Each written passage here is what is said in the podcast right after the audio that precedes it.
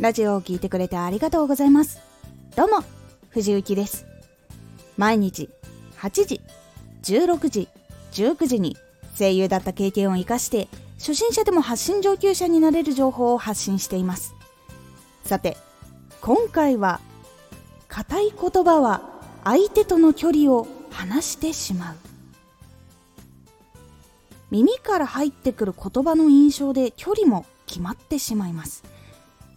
相手の人といい距離感を作る時にはポイントポイントを話し言葉に変更することで距離感を変えることができます。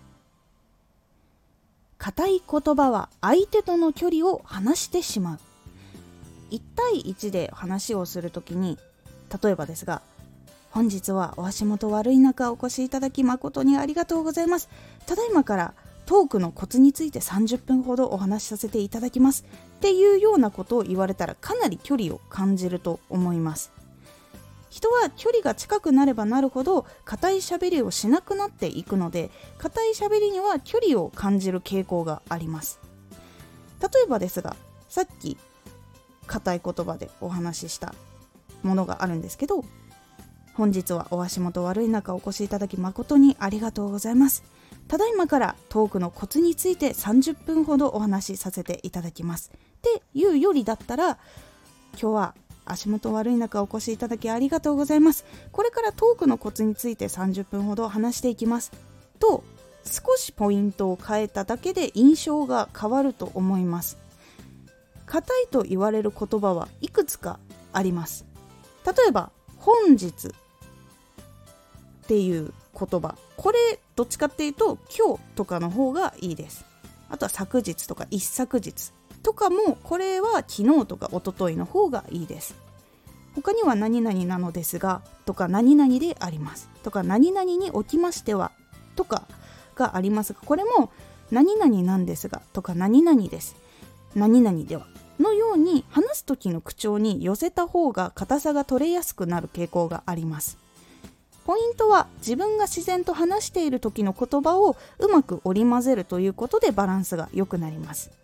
全面的に自分が自然と話している時の話し方をすることで親しみやすいチャンネルになっていくっていうやり方もあるので聞いている人との距離を近くしたいっ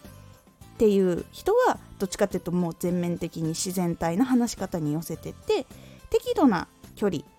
そして作品として作るってなるとちょっと距離が必要になるものもあるのでその時は敬語にしたりとかっていうところのバランスを調整していくことが必要になるのでどういうふうに見てもらいたいかどういうふうに関わっていきたいのかっていうことを決めるようにすることで話し方を選ぶことができるのでおすすめです。硬い言葉を使う時はやっぱり距離があるように感じてしまいがちです。なので話し言葉そして自然と出てくる言葉っていう方にできるだけ近づけていく方が距離が縮みやすくなるのでチャンネルをどのようにしたいかを考えた上で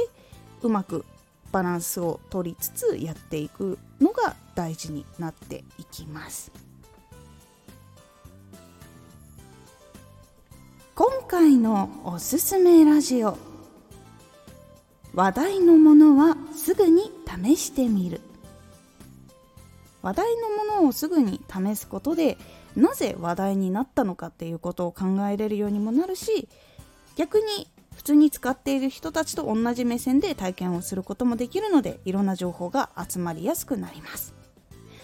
このラジオでは毎日8時16時19時に声優だった経験を生かして初心者でも発信上級者になれる情報を発信していますのでフォローしてお待ちください。毎週2回火曜日と土曜日に藤雪から本気で発信するあなたに送るマッチョなプレミアムラジオを公開しています。有益な内容をしっかり発信するあなただからこそ収益化してほしい。毎週2回火曜日と土曜日ぜひお聴きください。ツイッターもやってます。ツイッターでは活動している中で気がついたことや役に立ったことをお伝えしています。ぜひこちらもチェックしてみてね。コメントやれたいつもありがとうございます。では、また